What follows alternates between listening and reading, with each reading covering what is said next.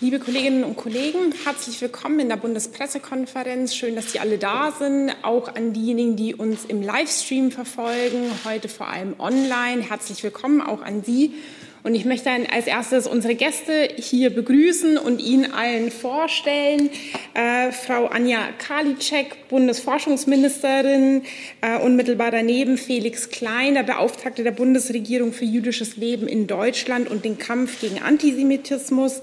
Und ganz rechts außen Professor Dr. Frank Bajor, wissenschaftlicher Leiter des Zentrums für Holocauststudien am Institut für Zeitgeschichte in München. Wir uns wird heute berichtet, der aktuelle Stand zur Forschung gegen Antisemitismus und Rechtsextremismus.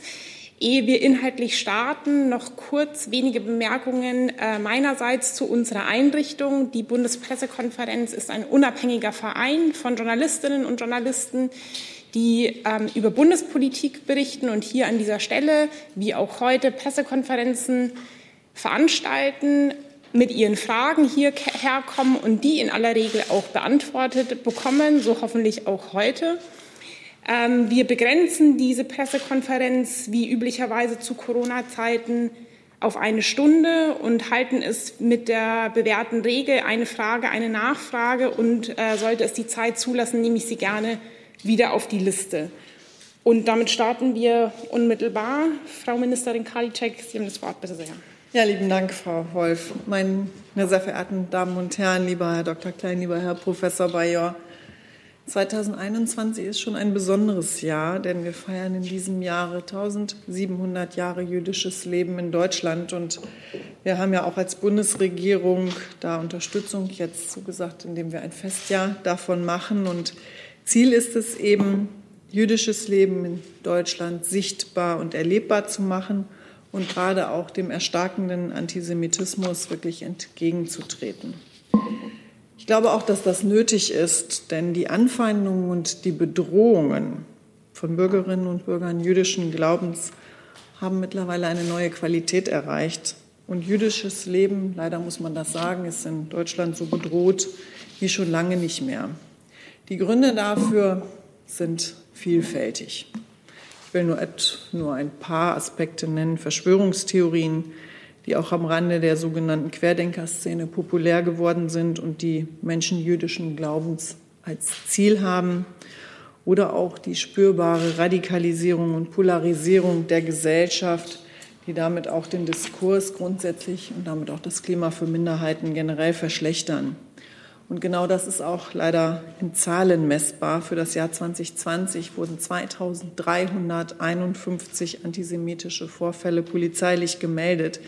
Das ist seit vielen Jahren der höchste Wert und im Vergleich zu 2019 ist das eine Zunahme um 15 Prozent oder 300 Fälle.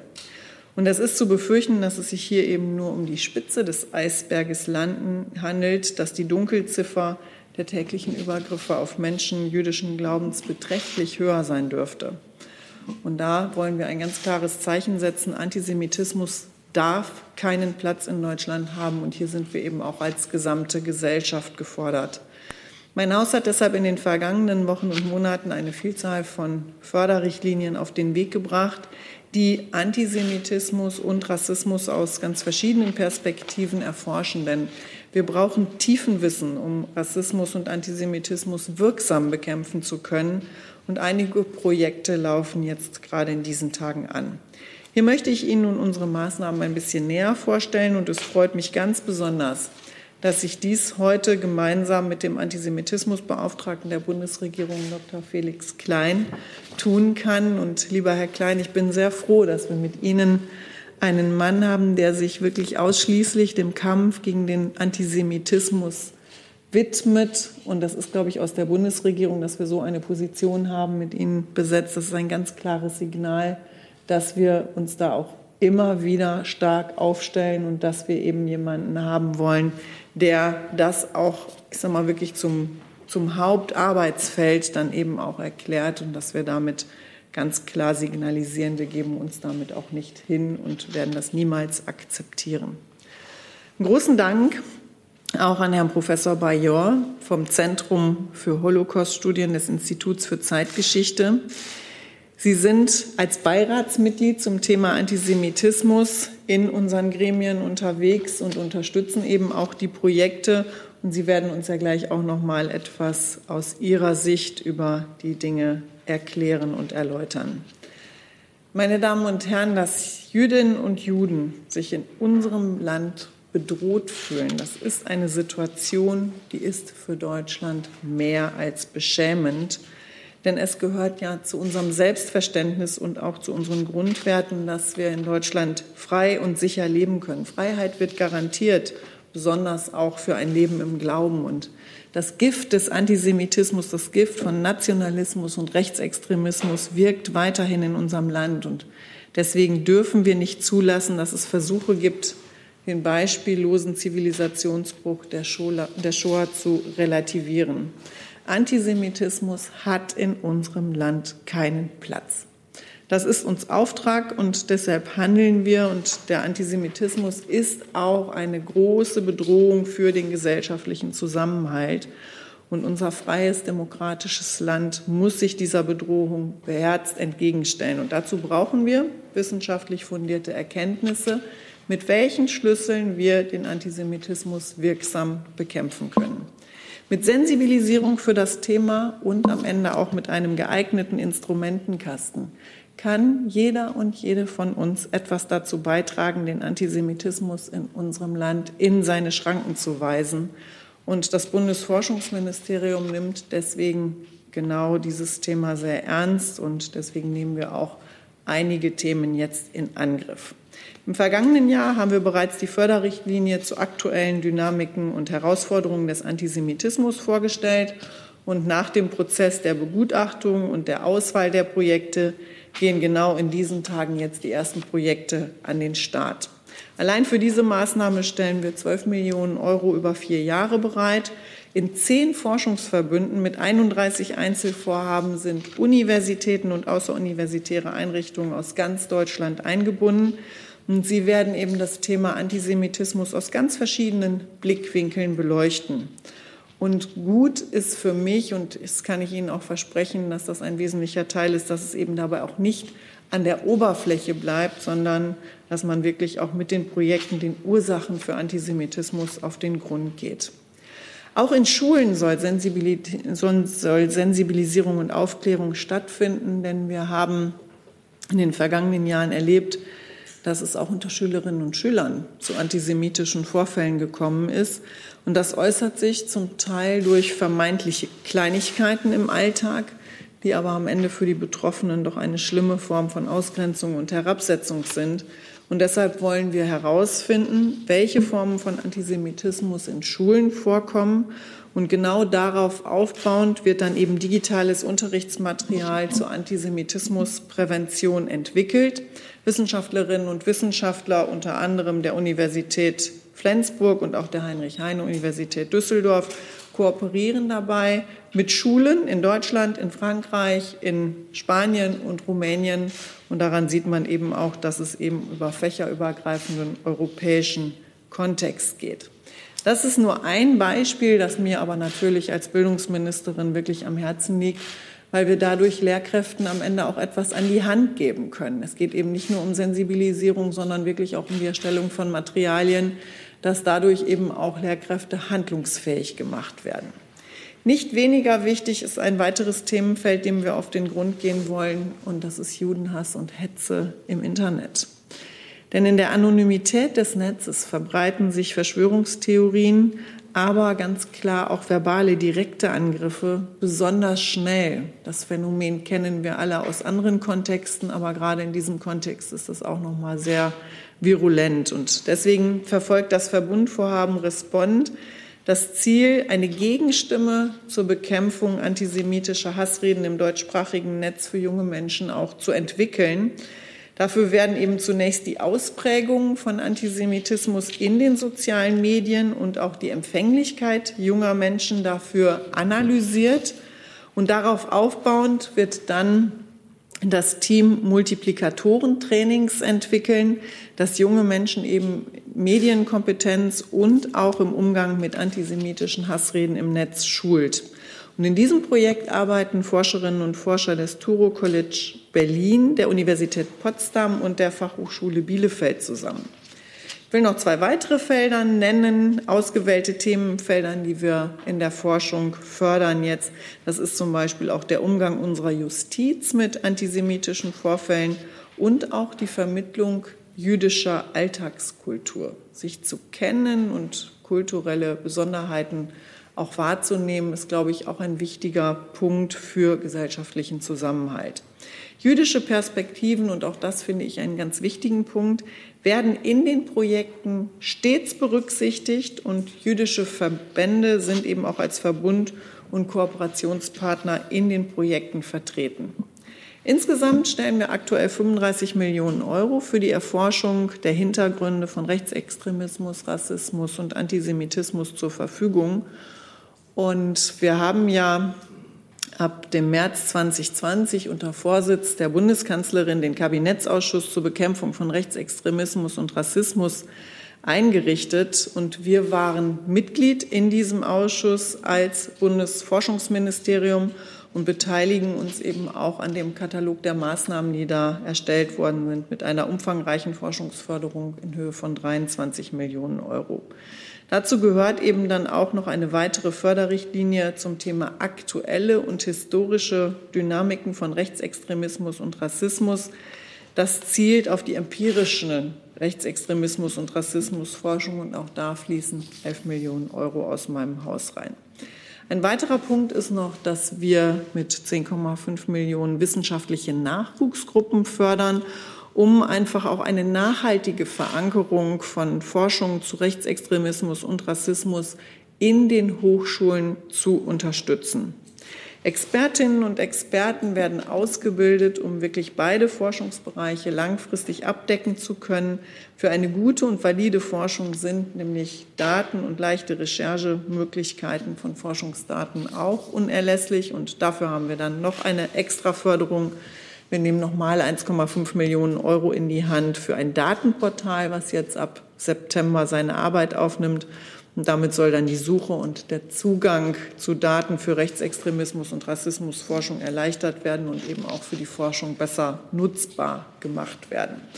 Daran sieht man, wie unterschiedlich die Möglichkeiten sind, sich dem Thema zu nähern. Und uns geht es definitiv darum, auch nachhaltig den Forschungsbereich in den Hochschulen durch diese unterschiedlichen Initiativen dann auch noch mal zu stärken. Und meine Damen und Herren, ich bin groß geworden in dem Selbstverständnis, dass in unserem Land jeder und jede unter dem Schutz des Grundgesetzes sein Leben und seinen Glauben frei gestalten kann.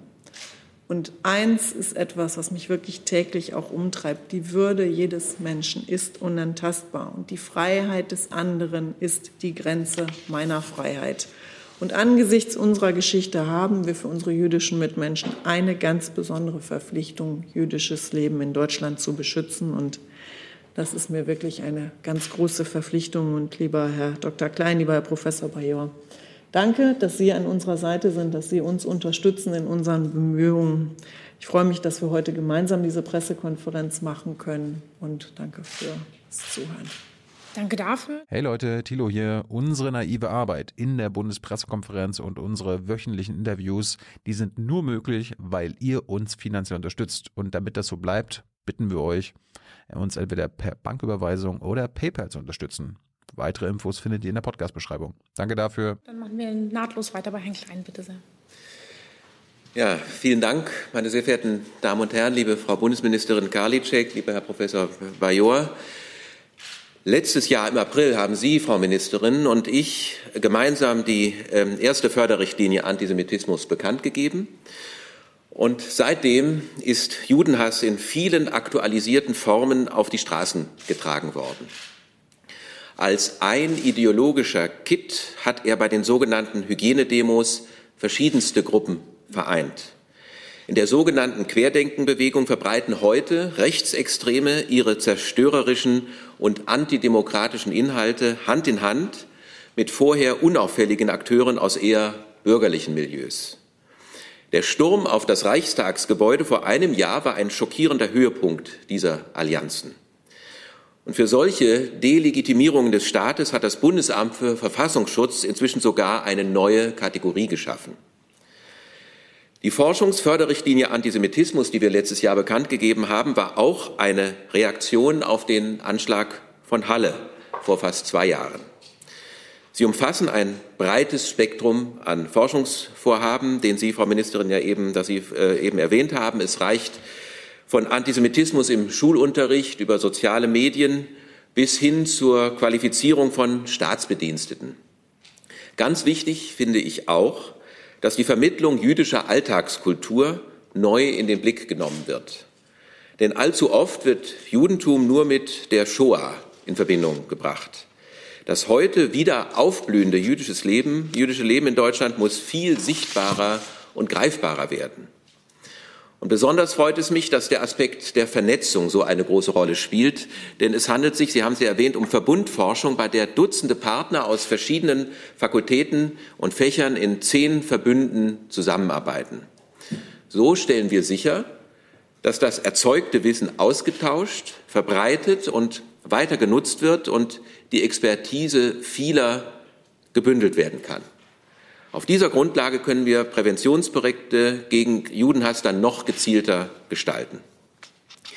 Meine Damen und Herren, wir haben im letzten Jahr gesehen, dass Judenhass und Rassismus nicht nur in herkömmlichen extremistischen Szenen ihre gewalttätige Seite zeigen. Die Angriffe auf Synagogen hier in Deutschland während der letzten Auseinandersetzungen im Nahen Osten waren ein weiterer nicht akzeptabler Höhepunkt des Erstarkens von Antisemitismus. Es haben Diskursverschiebungen stattgefunden, die Positionen sagbar und umsetzbar erscheinen lassen, die wir in einem freiheitlichen, demokratischen Land nicht dulden können.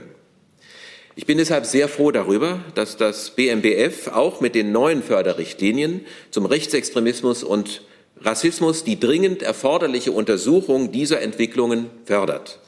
An dieser Stelle möchte ich Ihnen, Frau Ministerin, und Ihrem Haus ausdrücklich für die gute Zusammenarbeit danken. Denn als Basis unseres Handelns ist verlässliches Wissen über die Auspräg aktuellen Ausprägungen von Antisemitismus, Rechtsextremismus und Rassismus unentbehrlich. Mit der laufenden Förderrichtlinie von, zur Antisemitismusforschung werden viele hochaktuelle Fragestellungen bearbeitet. Zusammen mit den Förderrichtlinien Rechtsextremismus und Rassismus erhalten wir damit ein klareres Bild über diese Phänomene und ihre Zusammenhänge. Davon unabhängig habe ich im Rahmen des bereits erwähnten Kabinettsausschusses zur Bekämpfung von Rechtsextremismus und Rassismus zwei eigene Projekte auf den Weg gebracht, die diese Felder verbinden und die Förderlinien ergänzen. Maßnahme 86 aus dem Katalog soll die gemeinsame Entstehung und Geschichte von Rassismus und Antisemitismus erforschen, vom Nationalsozialismus bis in die Gegenwart. Denn in der postmigrantischen Gesellschaft stehen wir gerade mit dem Ableben der letzten Holocaust-Überlebenden vor neuen Herausforderungen. Zum einen müssen wir eine Erinnerungskultur fördern, die alle in die Verantwortung nimmt für unser Land, für seine Geschichte und seine Zukunft als freie, pluralistische Gesellschaft. Zudem gibt es einige Gemeinsamkeiten zwischen islamistischen und rechtsextremen Milieus. Beide sind autoritär geprägt. Gleichzeitig sind Betroffene von Judenhass und Rassismus Angriffen derselben Tätergruppen ausgesetzt. Die Traumata werden auch vererbt. Diese Kontinuitäten und Brüche wollen wir stärker in den Blick nehmen. Antisemitismus ist wie Rassismus gefährlich, zum Teil lebensgefährlich. Das haben die Attentate in Halle und Hanau gezeigt. Er bedroht eben nicht nur jüdische Menschen, sondern, Sie haben es eben erwähnt, Frau Ministerin, uns alle, unsere Demokratie als solche. Denn Juden zu hassen und sie für die Übel dieser Welt verantwortlich zu machen, steht unseren demokratischen Prinzipien von Gleichheit und Freiheit grundlegend entgegen. Die Hochkonjunktur von Verschwörungsmythen in Krisenzeiten wurde im Verlauf des vergangenen Jahres überdeutlich. Den Leipziger Mitte-Studien zufolge glaubt etwa die Hälfte der Bevölkerung in unserem Land an entsprechende Erzählungen über das Coronavirus. Und mehr oder weniger offen machen solch stark vereinfachenden Erklärungsmuster meist die Juden verantwortlich. Solche Überzeugungen sind nicht nur in rechtsextremistischen Kreisen, sondern eben auch in anderen Teilen der Gesellschaft verbreitet oder zumindest anschlussfähig. Diese Verbindungen untersucht das zweite Forschungs- und Präventionsprojekt, das ich in diesem Rahmen plane. Maßnahme 87 des Katalogs. Es untersucht die Überschneidungen von Judenhass und Rechtsextremismus und deren Brücken in die Mehrheitsgesellschaft. Mit diesen Forschungsförderungen und Initiativen erfüllen wir die vierte von fünf zentralen Forderungen des unabhängigen Expertenkreises Antisemitismus. Nur das Gesetz zur Stärkung und Förderung der wehrhaften Demokratie steht dann noch aus. Das ist ein Vorhaben dann für die nächste Legislaturperiode. Aber es freut mich natürlich sehr, dass ich in meiner dreijährigen Amtszeit solch wichtige Meilensteine der Antisemitismusbekämpfung mit auf den Weg bringen konnte und möchte mich ganz herzlich bei Ihnen, Frau Ministerin Karliczek und Ihrem Team für diese wunderbare, sehr wichtige Förderrichtlinie bedanken, indem wir eben eine der zentralen äh, Forderungen erfüllen. Ich danke für Ihre Aufmerksamkeit. Danke auch dafür. Dann Herr Professor Bajor, bitte sehr. Ja, sehr geehrte Damen und Herren, äh, sehr geehrte Frau Ministerin, sehr geehrter Herr Dr. Klein, ich begrüße ausdrücklich die von Ihnen erwähnten Fördermaßnahmen, um wissenschaftliche Projekte zu unterstützen, die sich den Herausforderungen von Antisemitismus und Rechtsextremismus widmen. Aus wissenschaftlicher Sicht überzeugt dabei vor allem der Ansatz, erstens notwendige Grundlagenforschung zu stärken, zweitens anwendungsbezogene Forschung und Projekte zu fördern, die vor allem konkrete Handlungsempfehlungen und Maßnahmen zur Bekämpfung entwickeln und drittens die interdisziplinäre Zusammenarbeit zu stärken. Denn Forschungen zu Antisemitismus und Rechtsextremismus stellen eine disziplinübergreifende Querschnittsaufgabe dar, die nicht als verinselte Spezialforschung betrieben werden sollte. Ich gehöre dem wissenschaftlichen Beirat der Förderlinie zur Antisemitismusforschung an und freue mich schon jetzt, als Historiker Kolleginnen und Kollegen gänzlich anderer Disziplinen zu begleiten. Zum Beispiel in Projekten, die jüdische Alltagskultur in Deutschland auf breiterer Basis vermitteln wollen. In der Regel nämlich geht Antisemitismus mit völliger Kenntnislosigkeit jüdischer Kultur, Tradition und Religion einher. Die Forschungsförderung durch das BMBF ist aus meiner Sicht auch deshalb wichtig, weil die Forschung zu Antisemitismus und Rechtsextremismus vor spezifischen Herausforderungen steht. Täglich bringt vor allem das Internet weltweit Tausende von Texten und Diskussionszusammenhängen hervor, in denen sich Antisemitismus und Rechtsextremismus mit Verschwörungstheorien aller Art verbinden. Die Forschung hat sich hingegen lange Zeit eher auf nicht digitale Inhalte konzentriert. Glücklicherweise nimmt sie die neuen Herausforderungen mittlerweile an, sollte sie jedoch in verstärkter Form fortsetzen, auch mit den Möglichkeiten der digitalen Analyse. Und diese äh, Förderrichtlinien ähm, sind da eine gute Grundlage. Antisemiten und Rechtsextremisten sind von der Gesamtgesellschaft nicht hermetisch zu trennen. Studien zu rechtsextremen und demokratiegefährdenden Einstellungen in Deutschland haben von einem Eisbergmodell gesprochen. Diesem zufolge sind an dessen Spitze zwar bestimmte Formen des verfestigten Antisemitismus und Rechtsextremismus gut zu erkennen, doch ruht diese Spitze unter der Wasseroberfläche auf einem Sockel verschiedener Ressentiments und Vorurteile, Einstellungen und Verhaltensweisen, die auch in der breiten Bevölkerung durchaus verbreitet sind. Zu Recht muss sich deshalb die Forschung besonders möglichen Schnittstellen zwischen Antisemitismus und Rechtsextremismus und der breiten Bevölkerung widmen.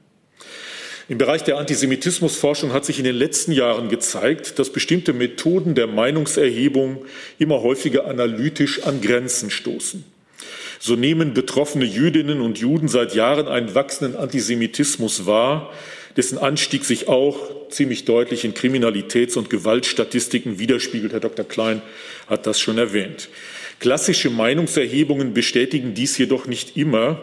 Auch deswegen nicht, weil eine wachsende Zahl von Befragten ausweichende Antworten gibt, wie weiß nicht oder teils, teils, die nur schwer zu deuten sind.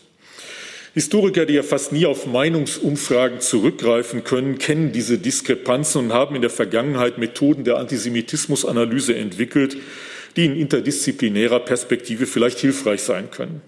Sie haben vor allem auch Alltagserfahrungen betroffener Jüdinnen und Juden breit rezipiert, wie dies auch in einzelnen Projekten der Förderrichtlinie Antisemitismus glücklicherweise der Fall ist.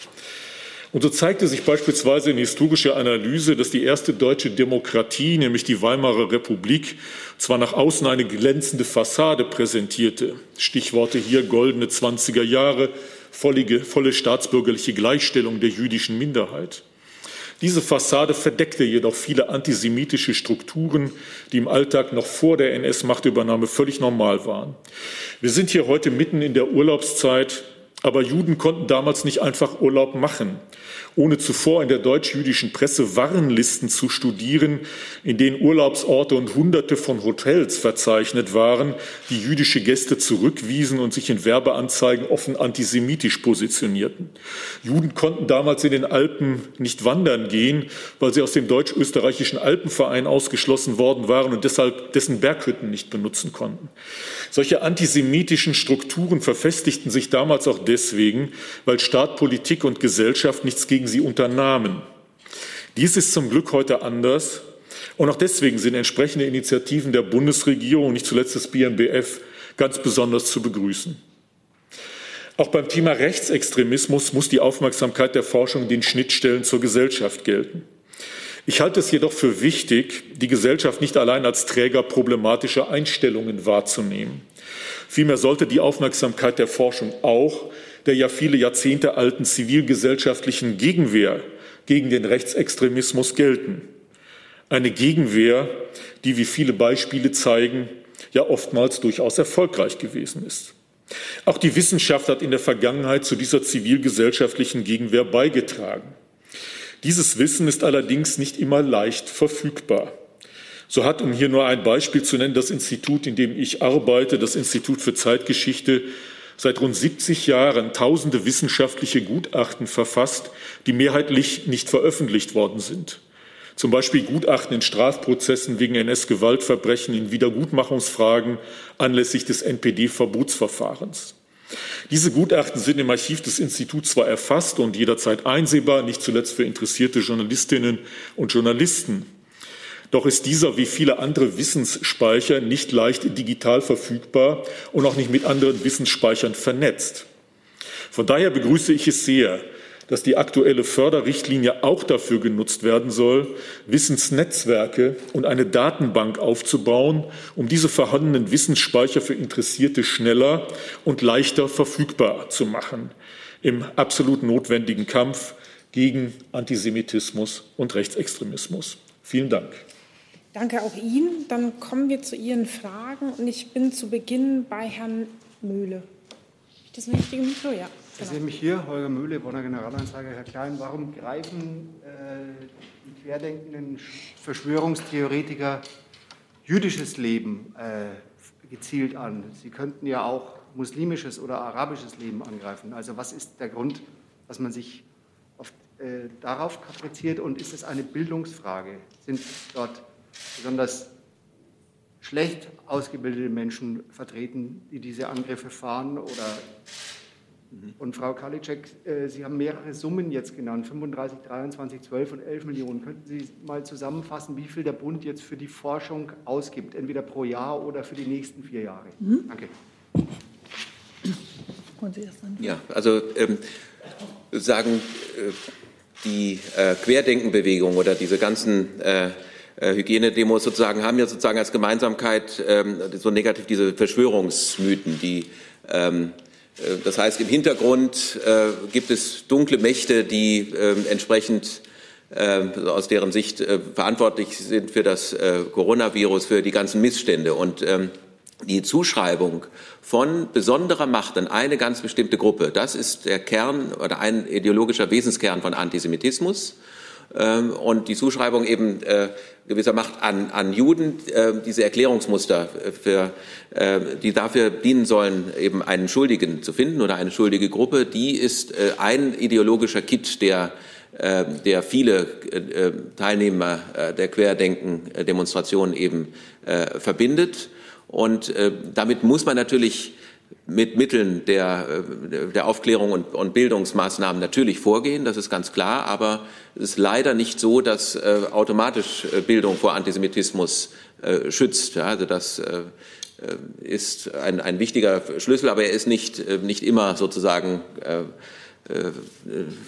das, was dann da zum Ziel führt. Trotzdem müssen wir natürlich durch Aufklärung und Bildungsmaßnahmen ähm, dafür sorgen und noch äh, hinzu, äh, Hass gegen Muslime oder gegen andere Gruppen hat eben nicht diese besondere Zuschreibung von Macht inhärent. Das ist das ganz große Spezifikum von Antisemitismus.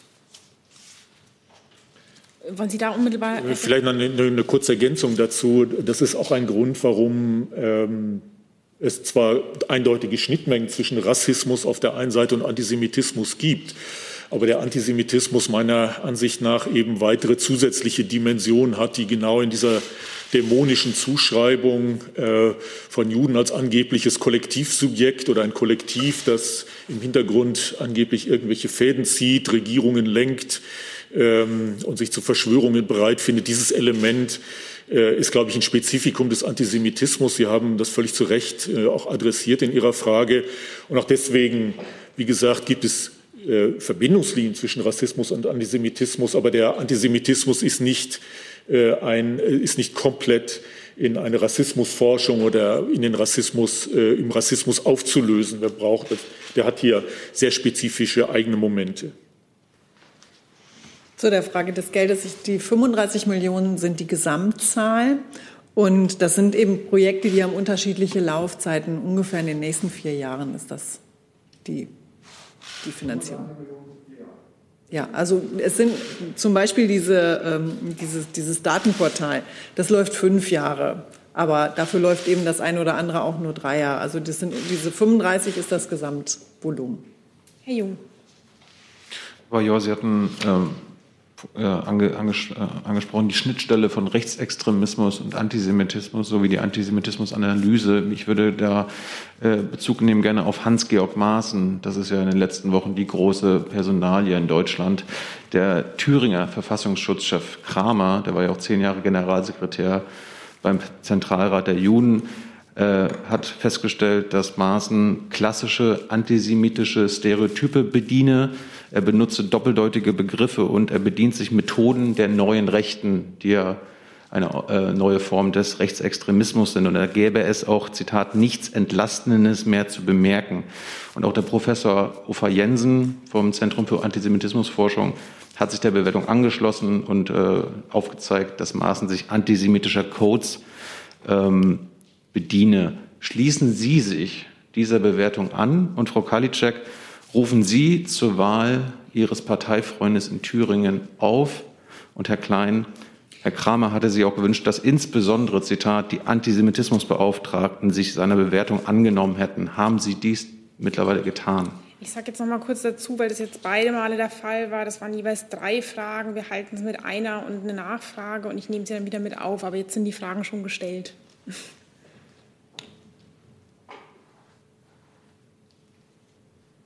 Herr Major, wollen Sie beginnen, weil die erste Frage sich an Sie richtete? Ähm, also ich würde Herrn, Herrn Maaßen jetzt nicht als Rechts, Rechtsextremisten äh, in einer spezifischen Weise kennzeichnen, aber ähm, es ist sicher richtig, ähm, bestimmte Äußerungen äh, auch in einem weiteren äh, Kontext hier zu analysieren ähm, äh, ohne äh, äh, ihn sozusagen in, in, irgendeine spezifische Ecke zu stellen. Aber ich, ich glaube, dass sich Herr Maaßen äh, diesen Anwürfen stellen muss, auch dieser Diskussion stellen muss. Ich würde mir äh, so manche dieser expliziten Bewertung nicht zu eigen machen, aber dass eine Diskussion darüber geführt werden muss, und dass hier natürlich wir in, in Graubereiche kommen, in denen sich bestimmte Argumentationsmuster zeigen und auch überschneiden, das scheint mir äh, ohne Frage richtig zu sein. Da ich die einzelnen Äußerungen von Herrn Maaßen nicht kenne und es auch überhaupt nicht meine Aufgabe ist, irgendwas aufzurufen, sondern er ist aufgestellt von seinem jeweiligen Kreisverband. Und wenn es etwas gibt, was in irgendeiner Weise über den Rahmen des demokratischen Spektrums hinausgeht, dann ist das natürlich zu verurteilen. Aber ansonsten ist das eben eine Sache, die Wähler haben jetzt die Wahl und die Wähler müssen es entscheiden. Ja, also aus meiner Sicht äh, sind die äh, einige Ausführungen von Herrn Maaßen nicht äh, unproblematisch, aber das, äh, er hat auch äh, ja Kritik dafür bekommen. Das ist der Diskurs, äh, den er dann auch aushalten muss. Und äh, in diesem Rahmen oder Graubereich äh, findet diese ähm, Debatte statt. Es hat aber jetzt keine explizite Kommunikation der Antisemitismusbeauftragten über diese Personalie gegeben. Wir wollen uns auch sozusagen, was den kommenden Wahlkampf angeht, da sozusagen nicht im Einzelnen dazu äußern. Herr Jung, ich nehme Sie wieder mit auf. Wenn ich das richtig sehe, Herr Niels. Ja, ich habe, ähm, ich weiß auch nicht, wen ich direkt ansprechen soll, aber vielleicht doch alle drei. Wie erklären Sie sich eine ganz andere Sicht auf die von Ihnen aufgezeigten Trends, und zwar von prominenten jüdischen Stimmen äh, hier in Deutschland, Susan Niemann, Chefin der, des Einstein-Forums, die früheren Botschafter Avi Primo und Simon Stein, auch der Historiker Moshe Zimmermann von der Hebräischen Universität, die unermüdlich in vielen Artikeln um eine stärkere Differenzierung der Auflistung der Straftaten in Sachen Antisemitismus bitten und drängen und ähm, auch sagen, ähm, empirisch gilt es da auch einiges aufzubereiten. Es eben nicht einmal tauchte der Begriff Shoah auf, sondern ein bisschen darüber hinaus zu blicken, was der Grund sein mag. Von Avi Primo gibt es, ich verbürge mich dafür, den von ihm aufrechterhaltenen Satz, der ist ja häufig auch in Deutschland, nicht der Antisemitismus hat zugenommen, sondern die Sympathie gegenüber der israelischen Regierung beziehungsweise Israel, also er spricht natürlich nicht von Juden, habe abgenommen. Das ist ja nun konträr entgegengesetzt dem, was wir hier von Ihnen gehört haben. Wie erklärt sich das? Und es sind nicht irgendwelche Persönlichkeiten. Wollen Sie was dazu sagen, Herr Klein? Ja, also der israelbezogene Antisemitismus ist die am weitesten verbreitete Form von Antisemitismus in äh, Deutschland, nicht nur in Deutschland, in Europa äh, und fand ja nun seinen äh, schrecklichen Ausdruck eben in den, in den Vorfällen vor den deutschen Synagogen und vor jüdischen Einrichtungen hier. Ähm, und auch im Rahmen dieser Forschungsförderungsrichtlinie werden wir natürlich auch den israelbezogenen Antisemitismus äh, bearbeiten und ähm, schauen, was wir das äh, äh, sozusagen, dass man das, das einordnen kann, sozusagen, und den, in den Griff bekommen kann. Und ähm, was sehr wichtig ist für jede strategische Überlegung im Kampf gegen Antisemitismus, ist, dass wir jede Form von Antisemitismus bekämpfen, die von den Linken, den Rechtsextremen, aber genauso den israelbezogenen Antisemitismus und wir keine Hierarchisierung vornehmen. Welche ist jetzt nun gefährlicher? Äh, für die Bundesregierung ist jede Form äh, von Antisemitismus äh, zu bekämpfen nicht harmlos. Ähm, und also sozusagen, das ist der, das ist der Ausgangspunkt. Und was die, ähm, was die Erfassung, ich glaube, daran zielte ja auch Ihre Frage, die Erfassung von antisemitischen Vorfällen und also von Antisemitismus in der, in der Kriminalstatistik, aber auch bei der ähm, äh, bei der Statistik äh, angeht, die unterhalb der Strafbarkeitsgrenze alle Vorfälle angeht. Da sind wir ja bereits äh, dabei, auch das zu differenzieren und auch nicht genau so ähm, anzulegen, wie das Bundeskriminalamt das tut, dass also ähm, wenn ein Vorfall grundsätzlich erstmal nicht angeordnet werden kann, das grundsätzlich in die, in die Recht, also dem rechtsextremen Umfeld zuzuweisen. Das ist bei äh, bei den Vorfällen, die unterhalb der Strafbarkeitsgrenze äh, äh, stattfinden, eben anders. Und hier sind wir aber in einem laufenden Prozess mit BKA äh, und eben dem zivilgesellschaftlich organisierten Verein RIAS. Nachfrage, ja. Ja, ähm, das, äh, mit Verlaub, Herr Dr. Klein, war ein bisschen allgemein gehalten. Also wenn ich Susan Niemann und auch Avi Prima richtig verstehe, dann mahnen die eindringlich stärker zu differenzieren und stärker und intensiver auf mögliche, vielleicht auch sogar empirisch, Ursachen für wie immer definierten Antisemitismus zu schauen. In dem Satz von Avi Primo nicht der Antisemitismus hat zugenommen, sondern das war noch zu Zeiten Netanyahus die Kritik, äh, die Sympathie gegenüber der Regierung habe abgenommen, müsste Ihnen dreien oder Ihnen beiden speziell als Experten dafür doch zu denken geben. Das kann doch nicht so stehen bleiben. Das ist ja konträr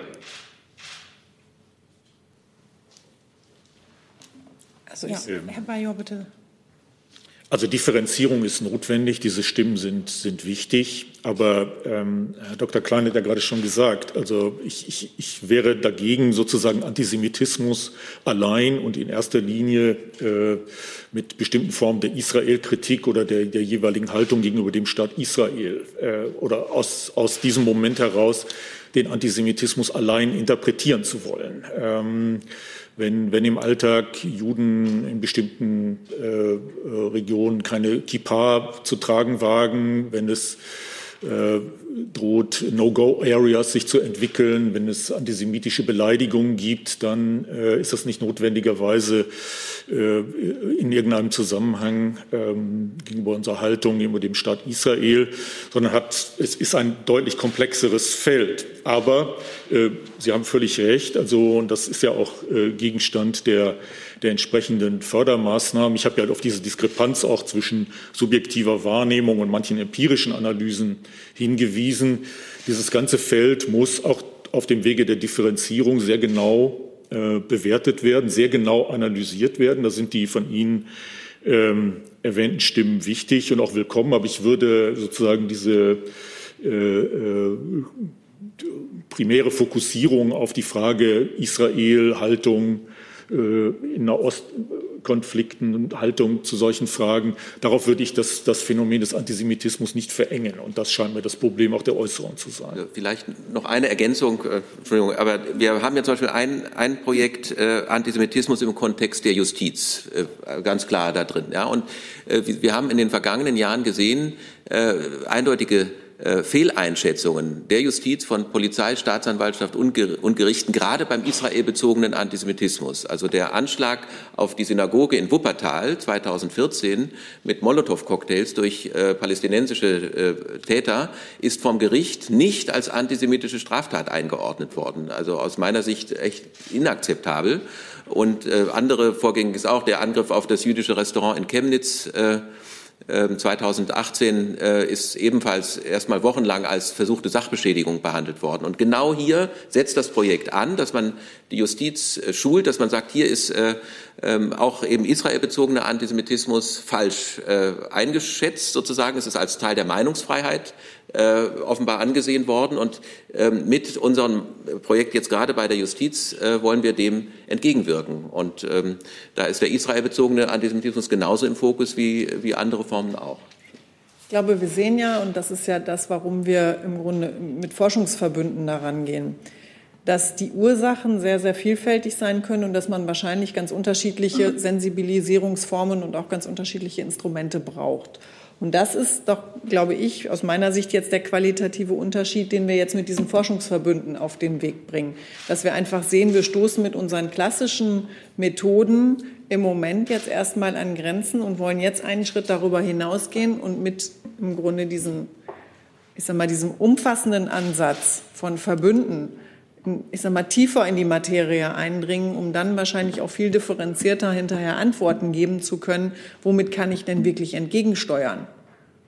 Und das, das ist, glaube ich, durch, dadurch, dass wir auch diese verschiedenen verschiedenen Blickwinkel haben und diese verschiedenen Aspekte in den Fokus stellen, ob das nun in einer Schule ist, ob das in der Justiz ist, dass man da ja auch ganz unterschiedlich rangehen muss. Und das ist aus meiner Sicht die, die, die neue Qualität, die wir jetzt auch mit diesen Forschungsverbünden erreichen können. Ich nehme eine digitale Frage dazu von dem Kollegen Linke von RIA Novosti Deutschland. Ähm, einige, einige Politiker und Experten konstatieren, dass islamischer Antisemitismus ein Problem für Deutschland darstelle. Wie, bewerten Sie diese Einschätzungen und wie muss die Bundesregierung mit äh, islamischem Antisemitismus umgehen? Sie ist auch nicht direkt adressiert, also wer immer sich angesprochen fühlt. Also erstmal die Begrifflichkeit islamischer Antisemitismus ist nicht unproblematisch. Äh, ähm, sozusagen das eine ist eine Religion äh, und äh, also das würde ich jetzt nicht, ich würde eher von islamistischer, äh, islamistischem Antisemitismus sprechen äh, oder vom vielleicht vom Antisemitismus arabischstämmiger Menschen oder so. Also die, die Begrifflichkeit ist nicht unproblematisch und ähm, da kann ich nur wiederholen, was ich eben gesagt habe. Für die Bundesregierung ist jede Form von Antisemitismus nicht hinnehmbar. Natürlich genauso äh, wenig die von dieser Tätergruppe ausgeht, die wir vor allem ja, ja ähm, bei diesen unsäglichen Demonstrationen im Mai äh, erlebt haben. Und äh, ich bin äh, sehr froh, dass wir jetzt auch mit den Mitteln des Strafrechts da gezielt dagegen vorgehen können, dass antisemitische Tatmotive ausdrücklich strafschärfend ähm, äh, berücksichtigt werden können von den Gerichten und auch das Verbrennen von Israel-Fahnen mittlerweile unter Strafe steht. Also äh, da gibt es keinen Kompromiss und wir machen keine Hierarchisierung in den verschiedenen Formen. Diese Form ist auch problematisch, aber äh, ich bin sehr froh übrigens, dass viele ähm, muslimische Verbände auch das Gespräch mit mir suchen und da auch in, in den Milieus natürlich auch ähm, dem Antisemitismus, äh, der von dieser Richtung kommt, auch entgegenwirken. Das begrüße ich sehr. Herr Mohammed. Nel Mohammed, Berliner Kriminalitätszeitung. Frau Karliczek, Sie haben das Thema Vermittlung der jüdischen Alltagsleben in Deutschland angesprochen. Ähm, das Thema ist sehr wichtig, aber für Menschen mit Migrationshintergrund haben Sprachbarriere. Viele von Ihnen verstehen nicht äh, von die zweistellige Millionenprojekte, äh, die Sie schon erwähnt haben. Ich weiß nicht, ob diese Millionen sind genug oder nicht, weil meine Informationen sind alt, dass das Bundesministerium finanziert Naturwissenschaft äh, in Bereichen der Naturwissenschaften, Medizin oder Informationstechnologie oder Ingenieurwissenschaften mehr als Geistes- oder philosophischen Wissenschaften. Aber die Frage, gibt es keine Projekte Projekte oder von diesen Projekten eine Zusammenarbeit mit den öffentlich-rechtlichen nationalen Fernsehprogrammen oder Bundeszentrale für politische Bildung. Das gibt es äh, Endprodukte, Kulturprodukte in Arabisch, Türkisch, Afghanisch, Persisch, Somali, Eritreisch oder Georgisch für diese Menschen oder alles ist Deutsch und dann sie sind am Ende Bücher und in Bibliotheken und das war es. Der Wissenstransfer. Meine Frage ist über Vermittlung und Wissenstransfer von Menschen mit Migrationshintergrund. Mhm. Also ich will jetzt mal das Beispiel mit der Schule nehmen, wo wir ja die quasi einen Instrumentenkasten entwickeln wollen und Materialien entwickeln wollen. Und natürlich sind ja auch in den Schulen im Grunde Kinder aus anderssprachigen Ländern, die vielleicht noch Schwierigkeiten haben. Aber das ist doch das Wichtige ist, glaube ich, dass man, ähm, ich sag mal, Aufklärung und Wissen in einem sozialen Umfeld schafft. Und dann kann man diese Fragen ja auch klären. Also ich, da, wir, wir werden das ja auch mehrsprachig auflegen, weil wir das ja auch im europäischen Kontext tun. Und am Ende ist es, glaube ich, wichtig, dass wir gerade auch bei Jugendlichen, wo vielleicht auch noch, ich sag mal so, der, der Basishintergrund ja erstmal über geschichtliche, ähm, geschichtlichen Unterricht auch erstmal geschaffen werden muss, dass wir in diesem Zusammenhang immer wieder in einem sozialen Kontext die Möglichkeit geben, auch Fragen dazu zu stellen und dadurch im Grunde Unsicherheiten abzustellen. Und da kann man, wenn sprachliche Barrieren da sind, ist das natürlich noch umso wichtiger. Aber da gibt es ja verschiedene Möglichkeiten, dass die, das also die, das Zentrale für politische Bildung gibt ja auch ganz gezielt in mehreren Sprachen die, die Informationen auch raus. Da wird ja überall dran gearbeitet, dass die Sprachbarriere im Grunde immer kleiner wird. Nachfrage dazu, ja. Aber hat Ihr Ministerium zum Beispiel Produktion der Dokumentationen oder Dokumentarfilme über Antisemitismus in Deutschland oder die, äh, die Beziehung Deutschen und Juden von Anfang an bis jetzt und wie die Situation in fremde Sprachen, die Deutsche Welle kann produzieren in verschiedenen Sprachen zum Beispiel. Hat Ihr Ministerium sowas finanziert oder hat es vor? Unsere Aufgabe ist ja, die Forschungsverbünde zu finanzieren. Und was die Forschungsverbünde in ihrem Instrumentenkasten dann erstellen, ist natürlich auch ein Stück deren Freiheit, dass sie selbst entscheiden, was sie da erstellen. Das können wir denen ja nicht vorschreiben. Insofern ist das natürlich dann hinterher eine Sache, was die Forschungsverbünde dann auch daraus machen. Herr Jung nochmal und dann Frau Markmeier. Hm, ich wollte mal zur Causa Maaßen kommen. Frau Kalitschek, Sie hatten behauptet, dass Sie keine einzelnen Äußerungen von Herrn Maaßen kennen. Das überrascht mich. Sie sitzen ja hier zum Thema Rechtsextremismus und Antisemitismus. Und er ist in den letzten Monaten immer wieder auffällig geworden bei diesen Themen. Er spricht ja auch regelmäßig von Globalisten, vom Great Reset. Er nährt Verschwörungsmieten über dunkle Mächte im Hintergrund, von denen Herr Klein vorhin gerade gesprochen hat. Das sind alles öffentlich belegbare Äußerungen. Und ich frage mich, warum Sie sich von Herrn Maaßen nicht distanzieren. Finden Sie es in Ordnung, dass Herr Maaßen jetzt zur Wahl steht? Sie hatten ja gesagt, es muss, er muss jetzt eine Wahl entscheiden. Finden Sie das in Ordnung, dass Ihr Parteikollege mit seinen Inhalten, mit den antisemitischen Äußerungen, mit denen er spielt, zur Wahl steht und damit in den Bundestag kommen kann und Teil Ihrer eigenen Fraktion werden könnte? Und Herr Klein, Sie forderten ja klare und eindeutige Belege in Sachen Herrn Maaßen. Die wurden ja jetzt geliefert, unter anderem von Herrn Kramer, von Herrn Jessen, Jensen. Haben Sie sich mit dem beschäftigt und sehen Sie das jetzt genauso? Herr Maaßen ist aufgestellt worden als Kandidat und das habe ich nicht zu bewerten an der Stelle. Der ist demokratisch legitimiert aufgestellt worden. Punkt. Äh, Herr Jung, Sie haben auch, für Sie gilt auch diese Regel, ich kann Sie gerne nochmal mit aufnehmen, aber diese Frage, die wiederholt sich ja jetzt. Insofern steht die Antwort. Äh, Herr Klein, die andere Frage an Sie. Ja, ich kann nur wiederholen, was ich das letzte Mal gesagt habe. Ähm, es ist äh, durchaus problematisch, äh, was äh, sozusagen da in, in Rede steht. Ähm, und wir ähm, ich analysiere natürlich, das ist ganz klar, ähm, auch mit meinem Team entsprechende Äußerungen, aber ich würde jetzt nicht äh, so weit gehen äh, und Herrn Maaßen als Antisemiten bezeichnen. Das äh, ginge äh, zu weit und deswegen noch einmal, er hat problematische äh, Inhalte, die Sie ja erwähnt haben, durchaus äh, verbreitet und kriegt dafür aber auch natürlich Kritik und das ist der normale politische Diskurs, dem er sich stellen muss. Frau Markmeier und dann der Kollege vorne in der Mitte. Ja, Bettina Markmeier, Evangelischer Pressedienst. Ich muss tatsächlich jetzt nochmal auf die Zahlen zurückkommen. Es tut mir leid. Ich habe das hier nebenbei zusammengerechnet. Ich komme auf mehr als 35 Millionen ähm, und unterschiedliche Angaben. Also Sie sagen einmal, es geht um diese äh, Förderrichtlinie aus 2020 äh, zur Erforschung von Antisemitismus. Und dann haben Sie aber auch verschiedene Projekte genannt zur Erforschung von Rechtsextremismus, Rassismus mit jeweils eigenen Summen, wieder 2311, 10,5, 1,5 für das Datenportal. Ähm, ich muss Sie leider doch noch mal bitten, das auseinander zu klamüsern, auch deswegen, weil die Förderrichtlinie von 2020 ja nicht das Neue ist, was Sie hier verkünden, sondern Sie gesagt haben, es seien jetzt in diesem Jahr noch zusätzlich äh, Gelder freigegeben worden. Und ich bitte Sie, das nochmal. Also 35, 35 Millionen ist der Gesamtbetrag. Und die, die Zahlen, die ich dann darunter genannt habe, die gehören in diese 35 Millionen. Zum Beispiel diese 1,5 Millionen für das Datenportal oder auch die 10,5 Millionen für die Nachwuchsgruppen oder auch diese ähm, 11 Millionen für die, für die aktuelle und und historische Dynamiken von Rechtsextremismus und Rassismus.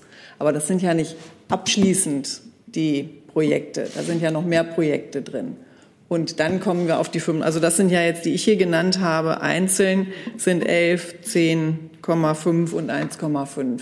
Und dann können Sie hochrechnen, was haben wir denn hier, 21,5, 23 auf 35, haben wir dann für 12 Millionen noch weitere Projekte. Dann genannt, gegen rechts 23 Millionen. Das sind also diese, 1, äh, diese 11 und 10,5 zusammengerechnet, richtig? Also das sind, die, das sind bestimmte einzelne Projekte, die ich genannt habe, die ich beispielhaft genannt habe. So, dann bin ich bei dem. Wir können Ihnen vielleicht die Liste ja auch noch mal komplett zuschicken. Ja?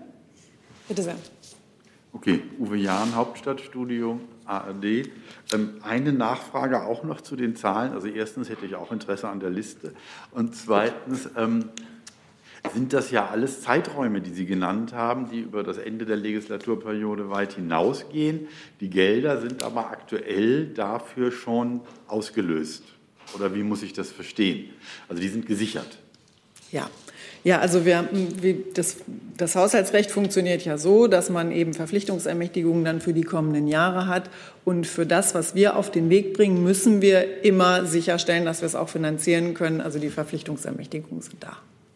Danke sehr. Dann Herr Nils nochmal und dann Herr Mohammed. Moment, Moment. Eine Frage, danke. Eine Frage zu einem Einzeldelikt. Äh, Konrad Adenauer hat ja schon gesagt, der Rundfunk muss auch mal das Positive erwähnen. Hätte er vielleicht gerne. Es ist die Zahl der Friedhofsschändungen, der Schändung jüdischer Gräber erheblich zurückgegangen. Von 20 gegenüber 19, von 34 auf 20, obwohl auch in der Pandemie alle Friedhöfe rundum geöffnet waren, vielleicht nicht nachts. Ähm, abgesehen von dieser Seitenbemerkung, warum stand das nicht in Ihrem Bericht, Herr Dr. Klein? Das ist erst an die Öffentlichkeit geraten durch eine Anfrage von Petra Paul, Linksfraktion, an dem Ministerium, dem Sie angehören. Vorher wusste das niemand. Ist doch mal eine erfreuliche Entwicklung. Ja, also erstmal äh, berichtspflichtig äh, bin ich einmal pro Legislaturperiode und ich habe im letzten Jahr dem, äh, der, sozusagen dem Bundestag äh, Bericht erstattet über das, was ähm, äh, dann bis September 2020 anlag sozusagen. Die Erfassung ähm, dieser Straftaten ist Angelegenheit des Bundesinnenministeriums und die berichten ja nun regelmäßig sozusagen. Und äh, in der Tat ist das erfreulich, dass, diese, dass wir da auch mal eine, äh, eine Verbesserung äh, der äh, Kriminalitätsstatistik äh, sozusagen haben. Äh, aber wie gesagt, das ist Angelegenheit des Innenministeriums. Natürlich ähm, äh, schaue ich mir das auch an, äh, aber muss auch, also ich habe es jetzt nicht für, für nötig gehalten, da noch mal eine extra Pressemeldung dazu zu machen, äh, sondern äh, ich finde das absolut in Ordnung, dass das so läuft mit äh, parlamentarischer Anfrage und Antwort des zuständigen äh, Ministeriums. Dann Herr Mohamed und dann Herr Jung. Meine Frage ist auch zu den Zahlen. Sie haben erwähnt 10,5 Millionen für die Finanzierung der Nachwuchsgruppen. Und ich habe hier eine Liste von 15 Universitäten, die Forschungseinrichtungen in Deutschland für diesen Themenbereich und noch andere Institute. Aber äh, gab es eine jetzt Bonusforderung für dieses Thema an die Universitäten, dass es gab viel Stipendien oder äh, Zusagen für Stipendien, weil normalerweise diese Fischer bekommen Absagen für Stipendien. Das weiß ich selber. Für, für philosophisch oder, äh, oder äh, Geisteswissenschaften oder theologisch, theologische Fakultäten, die Chance auf ein Stipendium ist so gering im Vergleich zu anderen Fakultäten. Gab es jetzt äh, Wende in dem Umgang des Ministeriums mit Stipendien für, für diese Sache? Und können Sie jetzt zugeben, dass was wir jetzt hier haben von Antisemitismus und der Querdenker und alles, alles Resultat des, der Vernachlässigung dieser Geistes- und äh, philosophischen Wissenschaften und theologischen Wissenschaft in den letzten Jahren? Weil diese Fakultäten sind sehr, sehr arm. Theologische Fakultät oder philosophische Fakultät sind ganz arm im Vergleich zu anderen. Das weiß ich sehr gut. Also das, was wir machen, ist ja nur ein Teil der zusätzlichen Förderung. Also es findet ja auch ähm, Forschung statt, die institutionell finanziert ist, auch im geisteswissenschaftlichen Bereich. Und dann ist natürlich die DFG auch noch da, die eben auch im Bereich der Forschung noch ähm, im geisteswissenschaftlichen Bereich auch fördert. Und einen Teil übernehmen wir dann ganz klar auch immer mit einer politischen Fokussierung. Und wir haben bei uns im Haus, glaube ich, in den letzten Jahren auch im geisteswissenschaftlichen und sozialwissenschaftlichen Bereich ordentliche Steigerungen gesehen. Die Zahlen kann ich Ihnen jetzt spontan nicht nennen, aber wir haben schon auch sehr darauf geachtet, dass gerade vor dem Gesichtspunkt, dass wir ja in einem Transformationsprozess stecken, das eine ist ja die technologischen Sprünge, die wir im Moment machen. Aber die technologischen Sprünge, wenn wir nur mal auf das Thema künstliche Intelligenz schauen, sind immer auch im Grunde mit geistes- und sozialwissenschaftlicher Forschung auch zu verbinden, weil wir es am Ende, weil am Ende zum Beispiel gerade auch, ich sag mal, eine, eine künstliche Intelligenz unter den Wertvorstellungen, die wir haben, muss natürlich solide begleitet werden, damit, dass wir eben auch immer den geisteswissenschaftlichen und den sozialwissenschaftlichen Kontext mit beachten und auch, ich sag mal, mit einfließen lassen in all unsere Maßnahmen.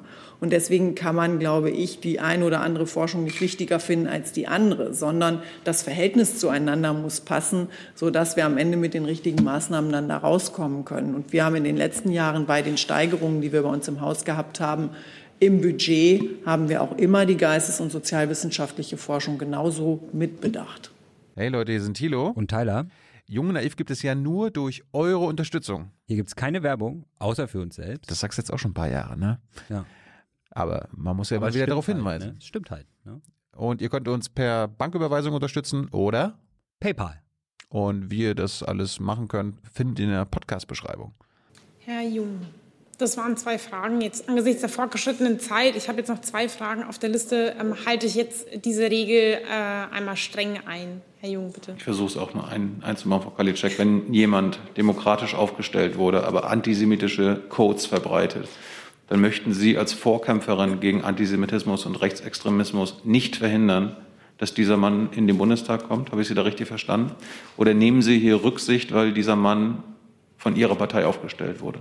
Ich nehme überhaupt keine Rücksicht. Ich finde, wir müssen lernen, im Rahmen des demokratischen Spektrums wieder richtig zu diskutieren und im Grunde die richtigen Argumente auch zu wägen. Und ja, Sie haben das ja jetzt mehrfach auch von Herrn Klein gehört ob etwas, ich sag mal, antisemitisch ist oder wie es am Ende auch bewertet wird und wann es, ein, wann es dann eben auch antisemitisch ist, das kann man doch nicht einfach an einer Schlagzeile festmachen. Das muss man sich doch dann im Kontext angucken und dann muss man es bewerten. Und das sind doch Diskussionen, die dann vor Ort stattfinden müssen. Sie können doch nicht mich, die ich im Grunde noch, noch nie Kontakt gehabt habe, die noch nie dabei gewesen ist, wenn solche Äußerungen gemacht worden sind. Sie können doch von mir nicht erwarten, dass ich irgendetwas bewerte, dass ich mich von irgendwas distanziere oder sonst was. Ich kann einfach immer nur wieder sagen, er ist demokratisch aufgestellt worden und das ist für mich Fakt und das habe ich zu akzeptieren. Punkt. Nachfrage? Aber es geht ja nicht um einzelne Äußerungen, es geht genau um den Kontext, der von äh, jüdischen Forschern, von Antisemitismusforschern, von Verfassungsschutzchef äh, Kramer aus Thüringen explizit und äh, eindeutig dargelegt wurde, dass Herr Maaßen antisemitische Stereotypen verbreitet. Und wenn Sie hier uns äh, das Thema Rechtsextremismus, Antisemitismus präsentieren und angesichts Ihrer Partei mit diesem Thema ja konfrontiert werden seit Monaten, wundere ich mich, dass Sie sich jetzt darauf zurückziehen. So, das war keine Frage, sondern eine. Sie wollen offensichtlich niemand darauf reagieren. Ich nehme eine weitere Frage digital dazu von der Kollegin Schmidt von der Standard. Werden auch aktuelle Erkenntnisse über rechtsextreme Netzwerke innerhalb der Polizei und der Bundeswehr in die Forschung einfließen? Es ist wieder nicht direkt adressiert, insofern schaue ich einfach in die Runde, wer reagieren möchte. Also meines Wissens ja, es wird also wir, wir haben ja ein Projekt ähm, zum Thema Antisemitismus äh, im Kontext der Justiz und ich glaube sozusagen es wird sicher eine eine Rolle spielen, aber im Einzelnen ähm, werden, werden, wird das dann, also wie Frau Karliczek ja eben schon gesagt hat, sind die, ist das die Freiheit sozusagen der Verbundangehörigen, äh, wo Sie da den Schwerpunkt legen? So, die Stunde ist voll und ich habe keine offenen Fragen mehr an dieser Stelle auf der Liste. Dann danke ich Ihnen. Vielen Dank, dass Sie unsere Gäste waren und die Fragen beantwortet haben. Und vielen Dank für Ihr Kommen. Ich wünsche noch einen schönen Tag. Dankeschön.